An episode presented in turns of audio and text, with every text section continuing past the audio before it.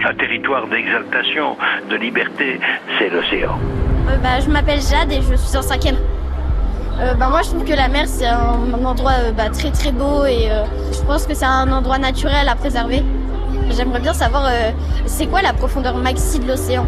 Jade, la plus grande profondeur sous-marine connue se trouve dans la fosse des Mariannes, au cœur de l'océan Pacifique. 11 000 mètres de profondeur. Julie Tourol travaille à l'IFREMER, l'Institut français de recherche pour l'exploitation de la mer. Elle s'intéresse aux écosystèmes des grands fonds et notamment aux coraux en eau froide. On a le plateau continental qui part, donc vous avez la plage, le plateau continental qui descend en pente douce jusqu'au talus. Le talus continental qui fait le lien en fait entre euh, le plateau continental et la plaine abyssale.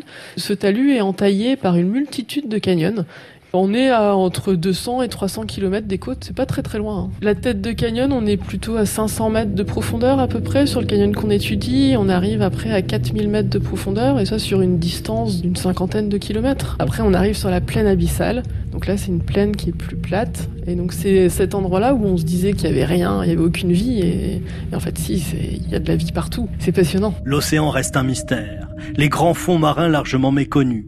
À 200 km de nos côtes, Julie Tourol visite des canyons à 4000 mètres de profondeur. C'est magique. Hein. Je me souviens de la première fois où j'ai embarqué sur une campagne auturière. Donc on était au milieu de l'océan Atlantique, sur la dorsale euh, médio-atlantique.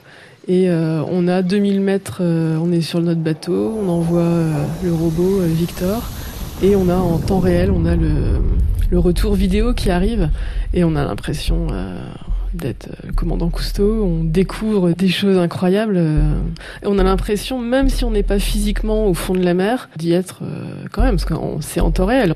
On se sent un peu des pionniers, comme les, ceux qui sont allés sur la Lune. Nous, on découvre, on explore un canyon sous-marin. On découvre des écosystèmes qu'on ne connaissait pas ou peu.